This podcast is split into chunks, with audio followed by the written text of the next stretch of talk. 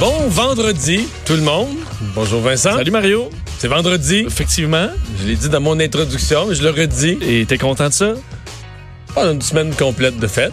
C'est vrai. C'est vrai. C'est vrai. C'est ma première semaine avec euh, toutes mes activités euh, des trois médias, journal, télé et ici. Comme pour bien Cube, familles. à la euh, radio. Avec les- la rentrée. Oui. C'est la première semaine complète, là, on peut souffler Ouais, un peu. là, Travail. euh, ouais, mais c'est- la fin de semaine, là, je dirais que ça va être le cas chez nous. C'est peut-être une fin de semaine d'ajustement. Convaincu qu'il y a plein de monde qui vont, ils vont s'être rendu compte dans la semaine que pour toutes les lunchs, il manque un ou deux plats Tupperware, que à l'école, il manque deux, trois items qui sont à la liste scolaire, c'était pas bonne. Fait que tu comprends? Tu Tu remets tout ça. à- remets ça à droite jour. pour lundi prochain. C'est vrai. C'est vrai. Tu fais un peu de ménage parce que là, Ouais. t'avais négligé ça dans la rentrée. Ouais, puis- tu constates, la- t'as testé ta rentrée. Ouais, ça fait tombe bien parce qu'il fera pas super beau. Fait que c'est parfait pour faire Ben, un peu de Parle-nous de la ménage, météo, puis- ouais, de, la- de ce week-end, parce que là, il y a un mélange d'un système qui arrive de l'Ontario, mais il y a un autre système, l'ouragan d'Oriane, qui arrive vers l'Est. On va commencer dans ce qui, euh, disons, euh, va, être la météo pour euh, la grande majorité du Québec, c'est-à-dire qui n'est pas relié à Dorian en particulier. Là. Euh, on s'attend quand même à un week-end assez frais, euh, pluvieux, donc on a quand même été chanceux dans les Automnal, week-ends. C'est plus, c'est plus automnal, effectivement. Au- à Montréal, là, au maximum de 21, donc quand même demain, mais euh, 60% de risque d'averse en après-midi. À Québec, c'est 16 le maximum. Alors tu vois que plus on se déplace vers, euh, vers l'est et le nord, ben, vers l'ouest, et- vers l'est et le nord, ce sera plus frais, avec 16 degrés, des risques d'averse aussi. Euh, scénario quand même similaire pour dimanche aussi, où il pourrait y avoir quand même des, euh, des averses à 60 dépendamment d'où on se trouve. Et euh, donc ça, c'est la situation pour euh, la majorité de la province. Et évidemment, si on se déplace vers l'extrême est, ben là, c'est l'ouragan Dorian qui va retenir l'attention. Qui arrivera, euh, quoi, à peu près euh, tard en soirée samedi, tôt matin dimanche? Bon, pour la Nouvelle-Écosse, qui est vraiment qui sera la première partie euh, qui devrait être touchée, évidemment, à moins que, que la tempête vire d'un côté ou de l'autre, on s'attend à ce que aux alentours de 8 heures demain soir, là, on soit vraiment au niveau, à peu près l'œil toucherait terre, là, si on peut dire, du côté de la Nouvelle-Écosse. Euh, 8 heures le lendemain matin, on aurait dépassé, on serait davantage dans le coin là, de- du début de Terre-Neuve.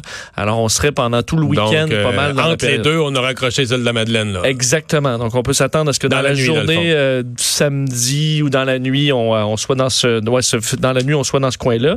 Euh, bon, alors peut-être pour commencer sur justement la partie qui nous, nous touche au, au Canada et au Québec, ben, la situation est toujours euh, surveillée de très près là, par tous les, les secteurs touchés. D'ailleurs, pour ce qui est des îles de la Madeleine, secteur qui a été quand même marqué par, on sait là, ils ont été coupés du reste du monde pour euh, par une tempête en, en novembre dernier. Tempête Euh, moins grosse que ça. Ben oui, absolument. C'est pour ça que Hydro-Québec prépare vraiment le terrain. Ils ont envoyé aujourd'hui, euh, entre autres, un avion nolisé avec des, des employés d'Hydro-Québec pour pouvoir réparer ce qu'il y aura à réparer à ce moment-là. Alors, des employés de Montréal, de Québec et de Gaspé qui euh, vont Mais atterrir si une, ce une n'est des pas déjà craintes, une des craintes pour Hydro, c'est que, tu sais, s'il y a ce qu'on appelle l'onde euh, l'onde de tempête, là, donc des grandes, grandes marées, c'est que, veut, veut pas, les îles de la Madeleine, là, c'est un peu comme un banc de sable, tu sais, c'est pas très rocheux, c'est beaucoup sablonneux.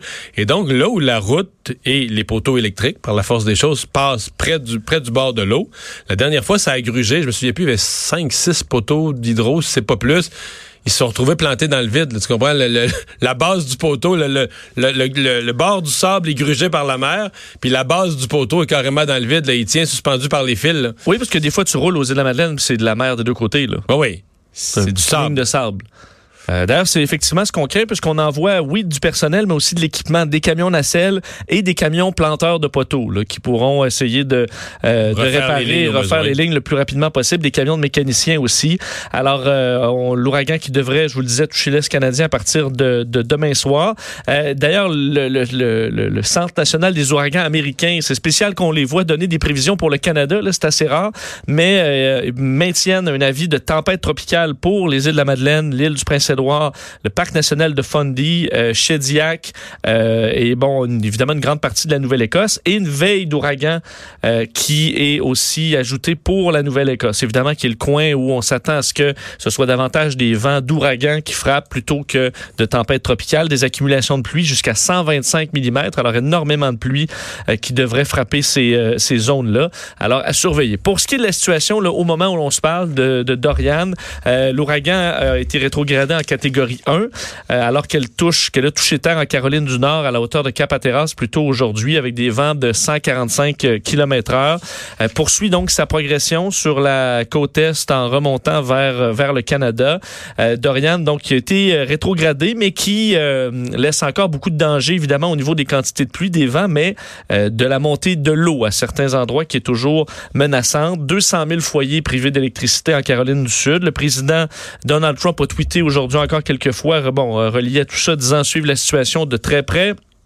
Euh, des millions de personnes euh, qui sont dans des zones où euh, il y a des, des, où on est en état d'urgence, où on retrouve des ordres d'évacuation obligatoires émis par endroit. Et évidemment, là aussi vraiment la situation la plus critique, c'est encore au Bahamas. Évidemment, ça fait quelques jours maintenant que la tempête est passée par là alors qu'il était niveau 5, mais vraiment c'est une catastrophe d'une ampleur inégalée pour pour pour ce coin-là. D'ailleurs, le et, et, un des problèmes, c'est d'amener l'aide. Même les gens qui voudraient amener de l'aide tu peux plus atterrir. Les aéroports euh, sont, sont, plus fonctionnels, donc tu peux même plus amener les avions qui amèneraient l'aide. Oui, puis là, c'est un peu euh, de la frustration chez plusieurs euh, résidents qui disent, d'ailleurs, un Canadien qui s'est confié à l'AFP, un, Canadien qui vient de Montréal, un Montréalais, qui disait, nous devons partir, mais ça va faire quoi, quatre ou cinq jours maintenant, il est temps de bouger, de sortir les gens d'ici. C'est vrai, tu sais, le lendemain, là, tu, bon, à un moment donné, l'aide va arriver. Quatre, cinq jours, là, à un moment donné, pourquoi il n'y arrive pas des bateaux pour nous évacuer? On prévoit d'ailleurs faire parce que les Nations Unies ont estimé à plus de 70 000 personnes ceux qui ont besoin d'une aide immédiate. Le bilan des morts a augmenté à plus de 30 morts et pour augmenter encore pas mal. On sait ce, que, c'est ce à quoi on s'attend. Le programme alimentaire mondial qui va mettre en place un pont aérien, c'est ce qu'on veut faire le plus rapidement possible pour pouvoir acheminer euh, des vivres euh, dans les, bon, les deux principales îles des Bahamas qui ont été dévastées. On, évalue toujours à plus de 13 000 maisons euh, endommagées ou complètement détruites. C'est 60% par exemple, des îles Abaco qui seraient complètement détruites. Et pour revenir sur euh, le passage de Dorian chez nous, entre autres dans le, dans le golfe Saint-Laurent, dans l'est du Canada, euh, il y a un navire de croisière euh, qui va se retrouver va se retrouver en protection dans un port qui n'était pas sur la, la, la, liste initiale des destinations. Oui, le Queen Mary 2, donc quand même un des navires les plus célèbres au monde, des plus luxueux, qui va se réfugier pour le, laisser la tempête passer au port de cette île. Alors c'est ce qu'on a pu voir euh, à TVA Nouvelle euh, tantôt. Alors, le navire qui va euh, pouvoir rester en sécurité à cet endroit-là en attendant que la tempête passe, ça leur fait quand même inhabituel, surtout pour, bon, pour cette île, ça leur fait quand même ben, vraiment, 2000 touristes pour deux jours. Et des touristes qui ont quand même de l'argent, on s'entend. C'est le Queen Mary 2 est un des navires les plus les plus luxueux. Alors, un arrêt intéressant pour eux qui leur permettront de découvrir cette île euh, en long et en large. Bon, disons. C'est bien.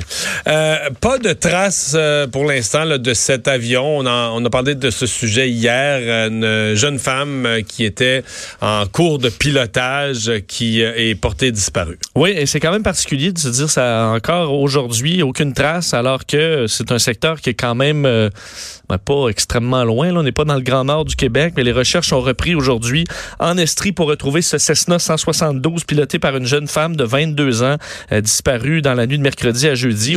J'entendais des bénévoles qui font de la recherche au sol qui disent que euh, vu des airs, même avec un hélicoptère, un avion, même avec un bon coup d'œil, tu pourrais ne pas voir euh, dans, dans le feuillage ou c'est trop. Mais c'est un peu ce qui est arrivé avec le, président de Savoura. Il était exactement dans un endroit où les avions sont passés plusieurs fois, mais si tu t'écrases ou te poses dans les arbres, ben, les arbres, les feuilles te recouvre après en partie, puis c'est très, très dur à localiser petit peu de blanc à travers les feuilles. Alors oui, ça peut être difficile. C'est d'ailleurs pourquoi aujourd'hui plus de 70 bénévoles euh, invités entre autres par Carrière, donc l'école de pilotage euh, qui euh, bon d'où étudiait cette jeune pilote, ont pris part à une battue. Donc plusieurs instructeurs, membres du personnel, des amis ont fait une boise, des, des, des battues dans plusieurs endroits dans des champs environnants. Pour l'instant, sans succès. Les recherches aériennes Mais se poursuivent. beaucoup plus loin? Non, pas beaucoup. C'est désorientant. Non? Il n'y a pas d'hypothèse qui aurait pu être complètement désorienté. Ça se peut, mais rapidement, c'était désorienté. C'est sûr que, que ben, tu, tu tu, ne vas pas. Une fois que tu es désorienté, puis tu sais pas t'es où là, tu demandes de l'aide, puis tu as les, équipements radio pour le faire. Tu n'avances pas une heure en ligne droite sans savoir dans quelle direction. Non, c'est pas c'est pas supposé. Euh, c'est sûr qu'un avion comme ça, souvent les écoles mettent quand même beaucoup d'essence dans les appareils, sont quand même capables d'aller loin si tu si tu décides d'aller loin. Mais si tu sais pas du tout t'es où, euh, généralement tu vas euh, tu vas appeler de l'aide ou il va y avoir quelque chose. Là, il n'y a aucun appel de secours, il n'y a pas de balise d'urgence. C'est ce qui est un peu curieux euh, dans, dans, dans ce cas-là. Alors, euh, un avion Hercule, deux hélicoptères Griffon sont toujours dans le secteur euh, aujourd'hui pour tenter de repérer l'appareil. Un hélicoptère de la Sûreté du Québec également, l'appareil qui avait décollé de l'aéroport de Mirabel vers Sherbrooke et qui n'est pas revenu à Mirabel par la suite. Le communiqué de presse est tombé quelques minutes avant 10 heures ce matin. C'est moi qui ai eu l'honneur d'en faire l'annonce sur les ondes de LCN le premier. Euh, on a maintenant une date pour le face-à-face élection fédérale 2019. Oui, le 2 octobre prochain, euh, face-à-face donc à TVA et LCN, euh, après une entente entre les quatre formations politiques canadiennes. Alors, le débat qui sera animé par Pierre Bruno va rassembler évidemment Justin Trudeau, premier ministre du Parti libéral, Andrew Euh, Jack Metzing et François Blanchette. Les quatre vont, euh, vont s'affronter. Alors, une formule qui sera présentée en direct de 20h à 22h. Euh, et donc, évidemment, TVA LCN est sur les plateformes numériques.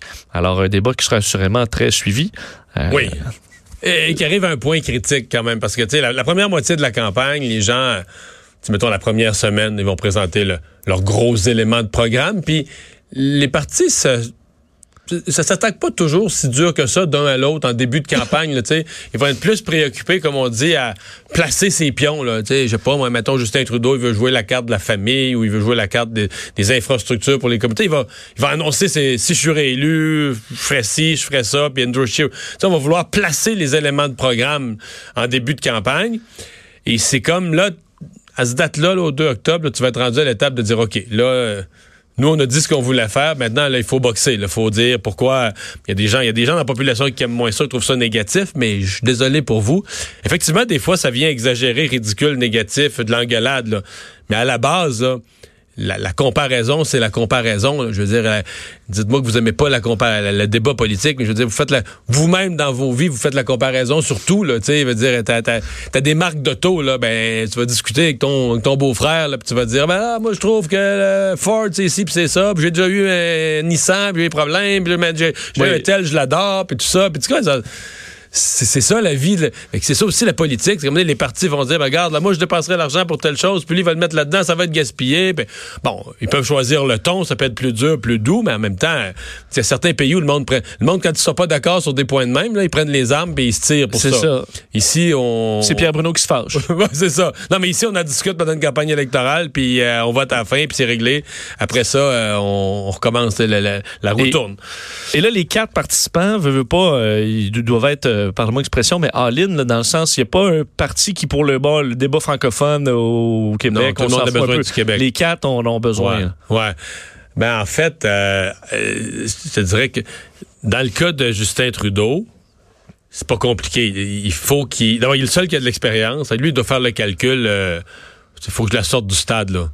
C'est parce qu'il faudrait. Tu fais mener de la mathématique. Là. Mettons, dans l'Atlantique, la, dans on peut-tu régler une chose? Dans l'Atlantique, Justin Trudeau ne gagnera pas de nouveaux sièges. Il a gagné 32 sur 32 la dernière fois.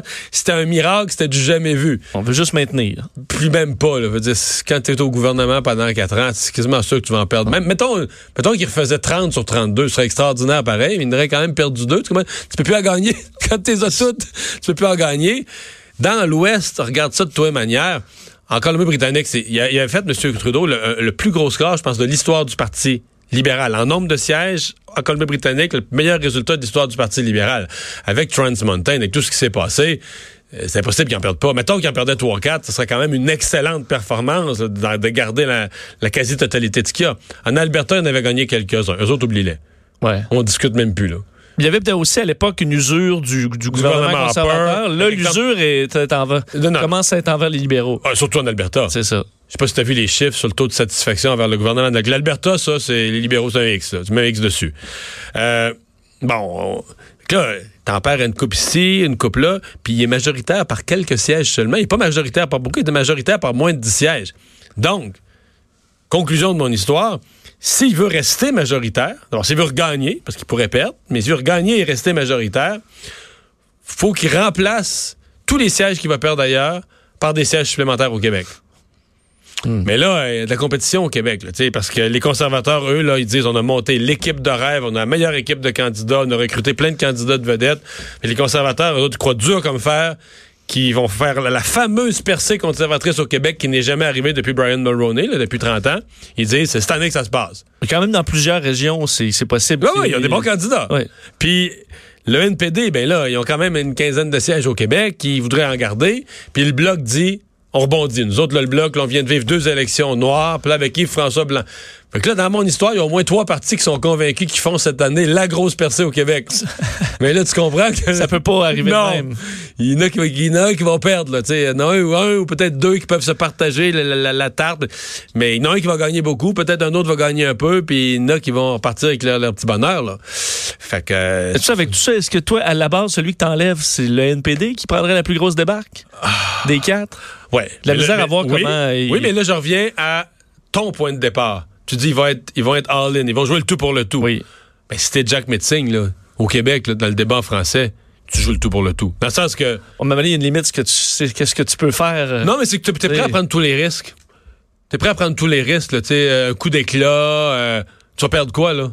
C'est sûr. Ça peut te revirer contre toi, là. Mais tu vas perdre quoi? T'es déjà perdu, là. C'est vrai. Fait que tu peux juste se surprendre.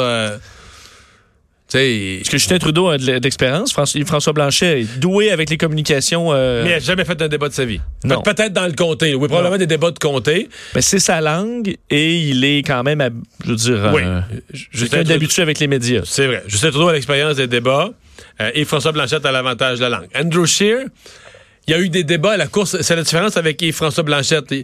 Andrew Scheer et Jack Metzing, dans leur course à la chefferie, pour devenir chef de leur parti respectif, il y a eu des débats qui était quand même un peu télévisé, une certaine ampleur. Écoute, c'est pas pareil. Le débat des chefs, c'est ça, c'est une coche, mais euh, quand même. Et François Blanchette l'a jamais vécu. Là, l'autre affaire, c'est que ces fameux face-à-face-là, le, risque est plus grand. Parce que dans une formule, tu sais, la, fameuse formule, là, quand ils sont rendus cinq, puis il y a des questions du public, puis des journalistes qui posent des questions, c'est tellement compliqué que, mettons que tu as un mauvais soir, là, ça paraît pas tant dans le sens que T'as pas de game, mais tu perds pas. Ouais, c'est un peu noyé là, dans l'ensemble. De dire, ben, il a pas pu répondre. Il y a une madame qui a posé une question, c'est un bizarre de sujet, là, tu comprends. Puis l'autre a parlé, puis là, lui est revenu, mais il n'a pas eu le temps. Fait que tu sais, tu, T'es-tu vraiment performé ou mal performé? Si tu fais un bon coup, une bonne lancée, ça se peut que les gens le remarquent, mais alors que dans un face-à-face, là, tu peux avoir un perdant. Tout le monde l'a vu, là, tu comprends? Des, moments de malaise où il y en a un qui se fait, tu comprends? Il se fait piner, puis tu vois le clou, tu vois, puis tu le vois, là. Puis tu le vois, puis tu dis, oh là là là là là là. Tu sais, c'est beaucoup plus très. D'un bord ou de l'autre, c'est beaucoup plus probable que quelqu'un marque des points qui vont laisser une trace sur l'élection.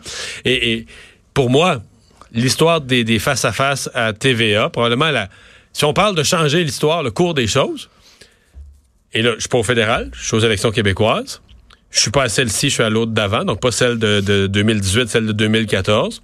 François Legault rentre dans le building de TVA. On doit être à 9 ou 10 jours du vote. Sa carrière politique est finie. Il ferme les livres. Il les sondages lui donnent 5-6 sièges à peine. Euh, ça va mal depuis une couple de semaines. Et on raconte, pour ce que j'en sais, que ses conseillers ont dit, garde François, là, ça arrivera pas. Ben non, mais dans le sens que tu donnes tout ce que tu as. Ah, tu mets ton cœur sur la table. Euh, on, même pas à l'étape de bâtir des stratégies, puis des, petites phrases clés, puis euh, tu sais, tu dis aux Québécois, pourquoi tu veux être là? Pourquoi tu pourquoi es dans la politique? Qu'est-ce que tu veux faire? Puis envoie avec tes tripes, puis vas-y. Puis il a livré la performance de sa vie. Il n'a pas gagné, mais il y a eu 22 sièges. Ça lui a permis de rester en vie parce qu'à 6 sièges, il s'en allait chez eux. Il restait pas chef de la CAQ. Il est resté là. Puis aujourd'hui, il est premier ministre du Québec. C'est pas changer l'histoire, ça, tu sais. Fait que c'est pour ça que c'est gros ce qui se joue, là. On, des fois, on l'oublie, dans tout le brouhaha. Mais c'est énorme ce qui se joue. Et là, il n'y a pas, je me souviens, paire de, de débats dans lequel on avait Mme May, là, du Parti vert, ça rendait le tout quand même assez lourd. Quelqu'un qui parle un français vraiment, vraiment difficile. Là, les Andrew Scheer et Jack Meeting sont quand même capables de, de, de, s'exprimer. Puis, c'est aussi que, je veux dire, à un moment donné, tu veux faire des face-à-face, tu peux pas... Euh, Faut que tu fasses des choix, là. Tu veux qu'il y ait des face-à-face, tu veux qu'il y ait des rencontres, qu'à un moment donné, tu, tu fais des choix. Alors, ben voilà, on va surveiller ça. 2 octobre, 20h, euh, ça va être euh, euh, à, surveiller. Ça risque d'être un point tournant de tu seras sûrement dans les analystes tout de suite après? Je sais pas. Hein? À mon avis. Peut-être qu'on va m'inviter. Oh. Ça se. Je, je, le souhaite. Bon, euh, bon, on, se rapporte à l'émission d'hier. On a appris en cours d'émission le, jugement sur la remise en liberté en attendant son procès du père de la jeune fille martyre de Granby.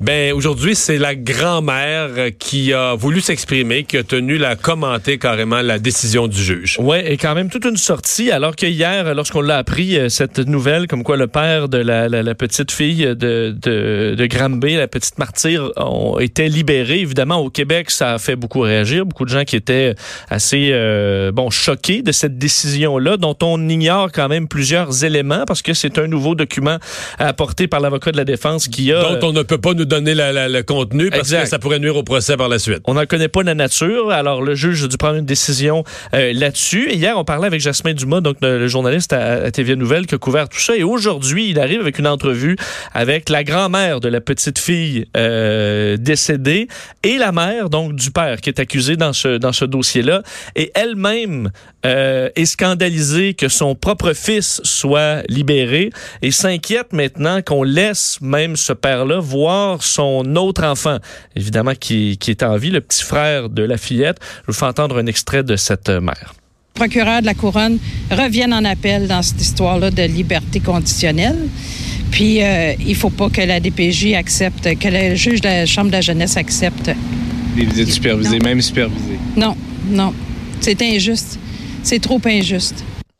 Donc, elle inquiète carrément. Elle euh, demande d'aller en appel, mais euh, ce que j'ai vu, c'est que le DPCP, il n'y a pas de décision de prise, c'est trop tôt, mais il l'exclut pas. Là. Il l'exclut pas, c'est, c'est pas impossible, ça s'est déjà vu. D'ailleurs, euh, on disait du côté du porte-parole du directeur des poursuites criminelles et pénales, Jean-Pascal Boucher, que c'est, c'est déjà vu, même qu'il y a des décisions dans des cas comme ça qui sont montées jusqu'en Cour suprême. je dis pas d'aucune manière que c'est le cas ici. Évidemment, c'est quand même compliqué de se rendre à la Cour suprême pour une remise en liberté. Il y a des, il y a des délais, mais euh, ce n'est pas impossible qu'on porte ça en appel. Euh, lui, donc, l'accusé est libre depuis hier. Euh, on sait qu'il doit respecter quand même plusieurs conditions, celui de respecter un couvre-feu, se rapporter à la police chaque semaine, ne pas consommer de drogue, alcool, armes à feu.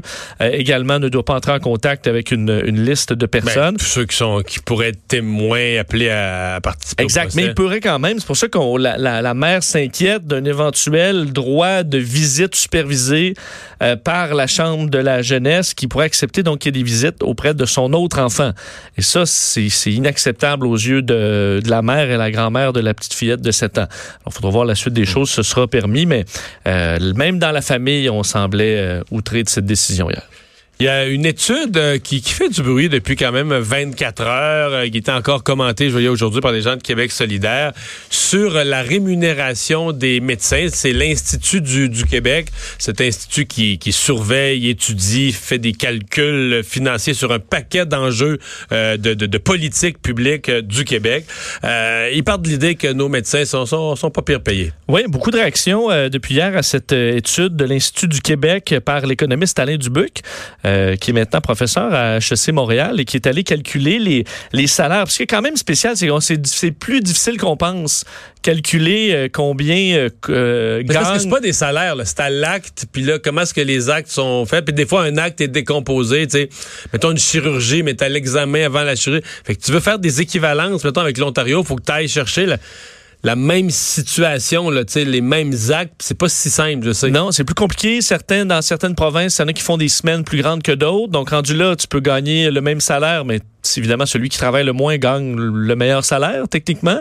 Euh, alors, euh, euh, Alain Dubuc a essayé comme ça de faire le calcul le plus précis. D'ailleurs, en présentant deux méthodes distinctes, donc pour essayer de ventiler le plus possible les, les, les, chiffres. Et ce qu'on comprend, c'est que c'est un peu ce qu'on ce qu'on voyait, là, mais on a tenté dans les dernières années de, de, de ramener le salaire des médecins plus près de la moyenne canadienne. Mais on se rend compte que non seulement on a fait ça, mais dans certains cas, on a peut-être on en a peut-être donné même plus que la On est moyenne passé tout canadienne. droit, bon On est passé euh, euh, tout droit, effectivement, sur euh, le premier constat, d'ailleurs, la paie des médecins, euh, donc a rattrapé le, le- le- le reste du Canada.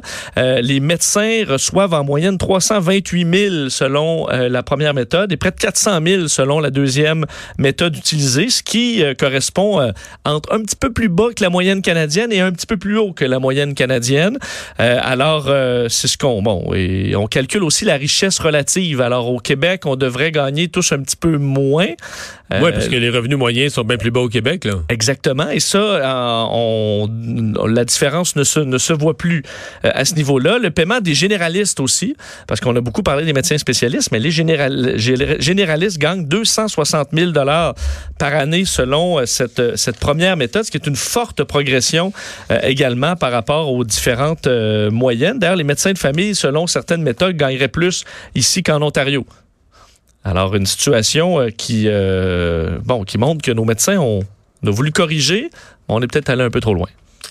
Euh, le taux de chômage euh, qui, euh, bon, un record. Oui, et euh, les nouvelles, bon, au niveau du chômage, sont à un creux, c'est un creux historique présentement au Québec, 4,7% euh, en euh, le plus bas au pays d'ailleurs, parce que si la moyenne canadienne va, ben, va bien, c'est en grande partie en raison des hausses d'emplois au Québec et en Ontario. Donc, pour un deuxième mois consécutif, c'est une hausse importante des, de l'emploi au Québec. Donc, 20 000 emplois en août seulement par rapport à juillet euh, dernier. Euh, sur un an, c'est 112 000 emplois qui ont été créés au Québec. Donc, et il faut le dire, donc 80, parce que j'ai tout décortiqué ça aujourd'hui, 84 000 à temps plein, parce qu'on se souvient une couple d'années avec la création d'emplois, mais des fois on dit, Ah, mais c'est bien des emplois à temps partiel. Là, c'est beaucoup d'emplois à temps plein. Et l'autre chose que, que j'aime, moi, c'est qu'à 80% et plus, c'est des emplois dans le secteur privé. Oui, ben, en fait, J'ai rien contre le secteur public, mais Vincent, tu veux dire, euh, mettons, une municipalité, une ville, un gouvernement crée des emplois, c'est- correct. Il, embauche du monde, avec les impôts des autres, il les paye. Là. Mais c'est pas signe nécessairement d'une vitalité économique. là. Non. Tandis que d'ailleurs, tu, ben, tu l'as dit, 95% des emplois créés sur ce 112 000-là euh, sont dans le secteur privé. Les trois quarts sont euh, à temps plein. Alors, c'est pas des job-ins, ce sont de c'est la bonne job au privé. Je voyais l'Institut du Québec, là, on parlait d'eux il y a un instant à propos des médecins, mais ils, ils se penchent aussi, ils font une espèce d'indice de l'emploi, c'est-à-dire qu'ils décortiquent l'emploi. Et euh, ils disaient que d'abord, les revenus, non seulement les emplois sont en hausse, mais les revenus sont en hausse. Mais deuxièmement, ils disaient aussi que les euh, il y a de plus en plus de gens là, qui travaillent, euh, euh, de ceux qui travaillent à temps partiel, qui le font carrément par choix. Mais d'ailleurs, on va s'arrêter, on va leur parler, on va parler aux gens de l'Institut du Québec de ce que ça... C'est un nouveau monde, hein? euh, moi, j'ai, j'ai, j'ai, j'ai, euh, grandi, je suis arrivé dans le marché du travail les années 80, à une époque où on nous disait, on nous préparait les jeunes. Moi, je me souviens de ça, le secondaire 5, cégep, on nous préparait ces bancs de l'école qui qui n'en auraient pas pas, de job. d'emploi. Ben, qu'il en aurait tu te pas. retrouves à être une génération X. Complètement. C'est ça, c'est la génération disait, qui là, pas tu, de tu job. prends ce qu'il y a, là, je veux dire, mettons, tu as un bac en quelque chose, mais que tu as un job à temps partiel dans d'autres choses, tu dis jamais non. Là. Tu prends ce qu'il y a, puis même si tu travailles X heures par semaine, ben pendant que tu as ce job à temps partiel-là, euh, continue à chercher. Mais c'était ça la mentalité. Là. Laisse pas passer. Là, tu vois, si tu peux avoir? Puis là, il y avait des discussions, je me souviens des discussions syndicales, puis tout ça, sur le partage du travail. On disait, faudrait que tout le monde, dans la semaine de travail est 40 heures, il faudrait qu'on la réduise à, à 32 pour libérer. Puis là, avec, tu sais, si tu, fais- tu réduis tout le monde à 32 avec les 8 heures, ben avec quatre blocs de 8 heures, tu viens de créer un nouvel, tu sais, Un nouvel partager emploi. l'emploi, puis tout ça. Euh, on, a, on a changé de planète, là. On n'est plus là. D'ailleurs, même la croissance des salaires, c'est presque 5 euh, alors, euh, sur un an. Alors, c'est quand même euh, très bon. On s'arrête, on parle de son retour. Deux heures d'info. Le retour